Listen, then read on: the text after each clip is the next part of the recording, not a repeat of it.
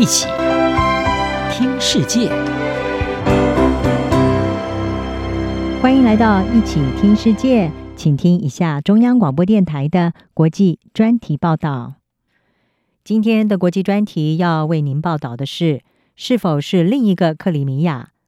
乌克兰南部赫尔松被占领区居民忧心未来。俄罗斯在二月底入侵乌克兰之后，首先攻陷的是乌国南部的赫松地区，而当地的亲俄当局正在推动要让这里成为俄罗斯联邦的一部分。现在人们担忧，如果基辅在短期之内没有办法收复赫松，他的命运恐怕会像克里米亚半岛一样，永久被俄罗斯并吞。在乌克兰二月底遭到莫斯科入侵之后，乌克兰南部的赫松地区几天之内就被俄军占领。现在，赫松地区主要的政府大楼都已经换上俄罗斯的三色国旗。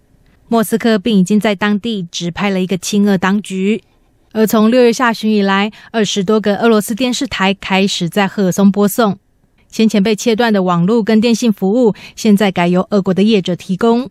不过，没有办法再连上乌克兰的新闻网站，代表当地的人民只能接受到来自俄罗斯的讯息。在这之前，俄国已经引进官方货币卢布在这个地区流通，以及开始核发俄罗斯护照，显示莫斯科对这个地区的控制正在逐步加深。赫尔松的亲俄当局近来更计划推动让这个地区加入俄罗斯。住在这里的人们担忧他们的命运以及这个地区的未来。乌克兰总统泽伦斯基已经多次宣誓，乌克兰不会放弃赫尔松地区的人民。乌军正在加强收复这个地方，不过人们担忧，如果乌克兰没有办法在短期之内收复赫松，这个地区恐怕永久被俄罗斯并吞，走上克里米亚的后尘。克里米亚半岛原本属于乌克兰，二零一四年，克里米亚在发起不被联合国承认的归属公投之后，被俄罗斯并吞。许多人担忧，赫松正在经历类似的过程。泽伦斯基和美国都指出。他们相信俄罗斯打算在赫尔松扶持一个共和国，并举办一场加入俄罗斯的公投。赫尔松亲俄当局声称，公投可以让当地的人民决定自己的未来。不过，美国驻欧洲安全及合作组织大使卡本特警告，这是一场虚假公投，不会获得国际的承认。这样的虚假公投、捏造的投票不会被认为是合法的。任何吞并更多乌克兰领土的企图也不被认为合法。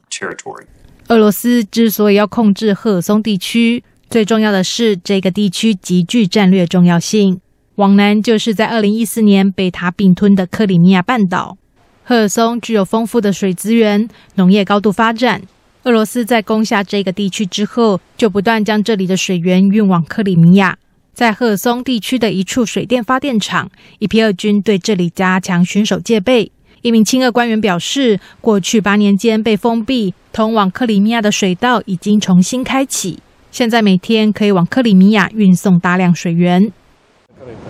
北克里米亚运河被封闭了八年，没有办法供应水源给克里米亚。不过，从三月以来，已经开始向克里米亚供水了。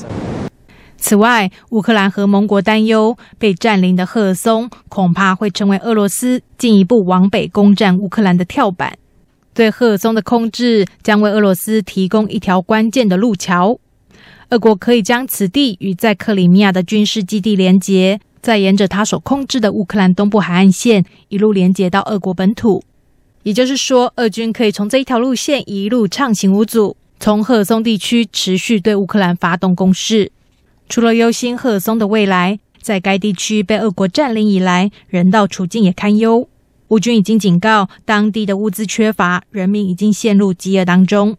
一名已经离开赫松的居民告诉《华盛顿邮报》，尽管人们确实迫切需要赫松的亲俄当局提供人道援助，不过有些人对被要求交出护照讯息有所疑虑，因为他们担心他们的身份会被用来伪造加入俄罗斯的公投，让赫松走上了莫斯科为他们设定的命运。